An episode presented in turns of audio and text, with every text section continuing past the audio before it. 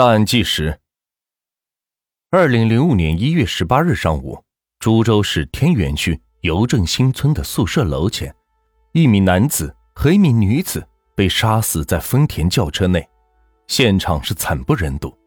此案被列为二零零五年株洲市头号督办案。一月十八日上午九时许，株洲市公安局幺幺零报警台响起了一阵急促的电话铃声。接警员飞快的拿起电话：“快，快来！天元区邮政新村宿舍楼前，一男子被杀死在轿车内。”电话里头传来一女子急促的话语。天元公安局分局刑警大队刑警和刑警支队技术科刑警迅速赶到现场，经现场初步勘查发现，一辆黑色无牌丰田佳美小轿车内，高个子男子被杀死在车后座上。脑袋差点被砍掉，他头上罩着一个黑带，双手被反绑着，全身是血。在轿车尾箱里发现了一具女尸，双手也是被反绑着，胸部左乳房下有一条长约十厘米、宽约两厘米的伤口。上午十点许，接到案件报告的市政府助理巡视员、市公安局局长黄贵生、副局长罗高奇赶来。与在现场指挥破案的副局长黄进格会合，省公安厅刑警总队也派出了刑事技术专家、法医赶来增援。调查走访的刑警们发现，丰田轿车内的男死者正是一月十四日文女士报案失踪的丈夫罗某。原来，一月十四日深夜，株洲市区的文女士一觉醒来，发现已经是凌晨两点，丈夫罗某驾车外出后。至今未归，拨打其手机也是不通，不会是出了什么事儿吧？可能是丈夫应酬太多，喝醉了。她这样宽慰自己。可是等到第二天，仍然是不见丈夫的影子。文女士问遍了亲戚和朋友，找遍了丈夫可能去的地方，都是没有丈夫的消息。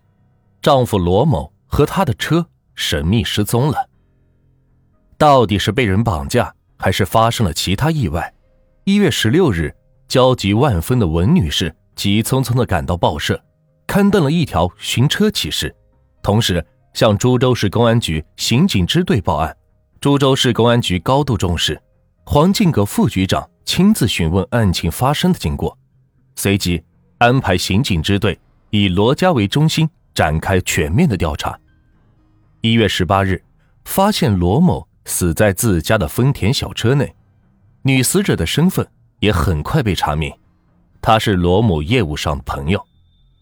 案情重大，市公安局局长黄贵生亲自担任该专案组组长，宣布该案为二零零五年市公安局首起挂牌督办案件，要组织精干力量速破此案。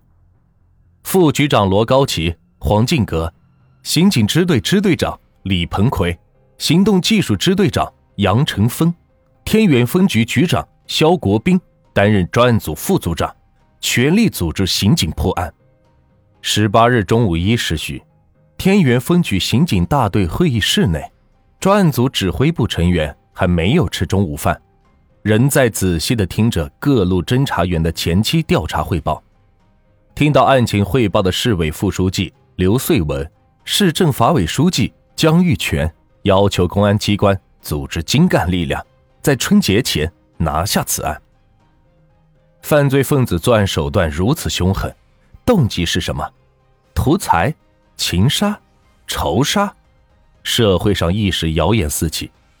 十八日深夜，专案组指挥部灯火通明，幺幺四案件分析碰头会正在紧张的进行。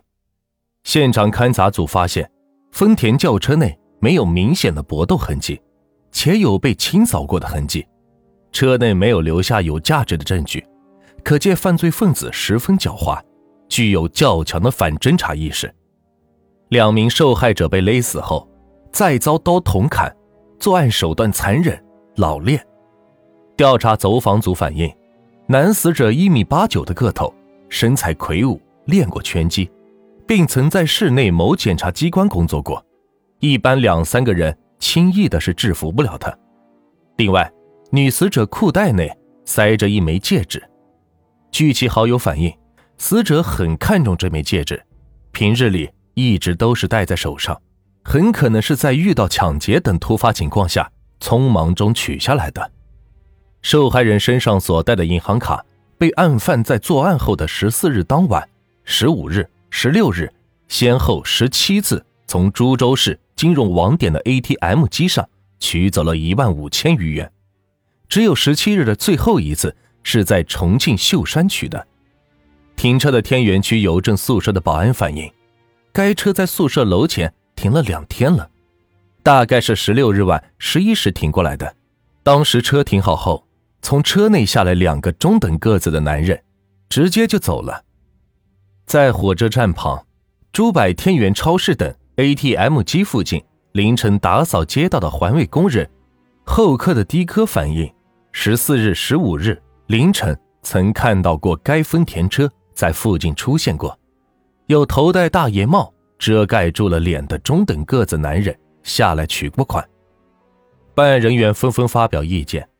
罗某一米八九的个子，又练过拳击，当过检察干部，车内没有发现明显的搏斗痕迹。如果不是用真枪逼着他，哪怕是两三个人上车抢他，也不会那么轻易得手。何况车上还有一个女的在遇袭时可以喊可以叫的。据推断，作案者应该是一个三人以上的团伙，而且持有枪支。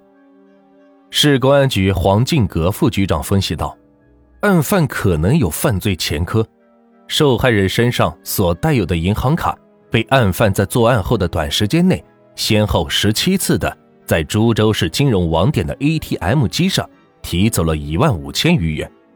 案犯对株洲的地理环境较为熟悉，应该有本地人参与。综合分析，犯罪分子应是劫持受害人的轿车后。”实施抢劫，威逼受害人说出银行卡密码后，将其杀害，再弃车而逃。其手段残忍老练，作案动机明显是图财，应属流窜犯罪。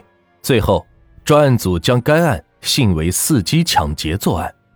专案组指挥部根据几路民警的调查结果，安排刑警支队的画像专家，为两个印象较明显的疑犯画像。犯罪嫌疑人甲。身高约一米七多，三十多岁，长脸型，高鼻梁，浓眉毛，大眼睛，留小分头，体态偏瘦，身着黑色西装。犯罪嫌疑人乙，身高约一米六八，脸较圆，柳叶眉，眼睛较大，单眼皮，体态正常，穿黑风衣。时针已指向十九日的清晨五点十分，专案组指挥部。仍是灯火通明。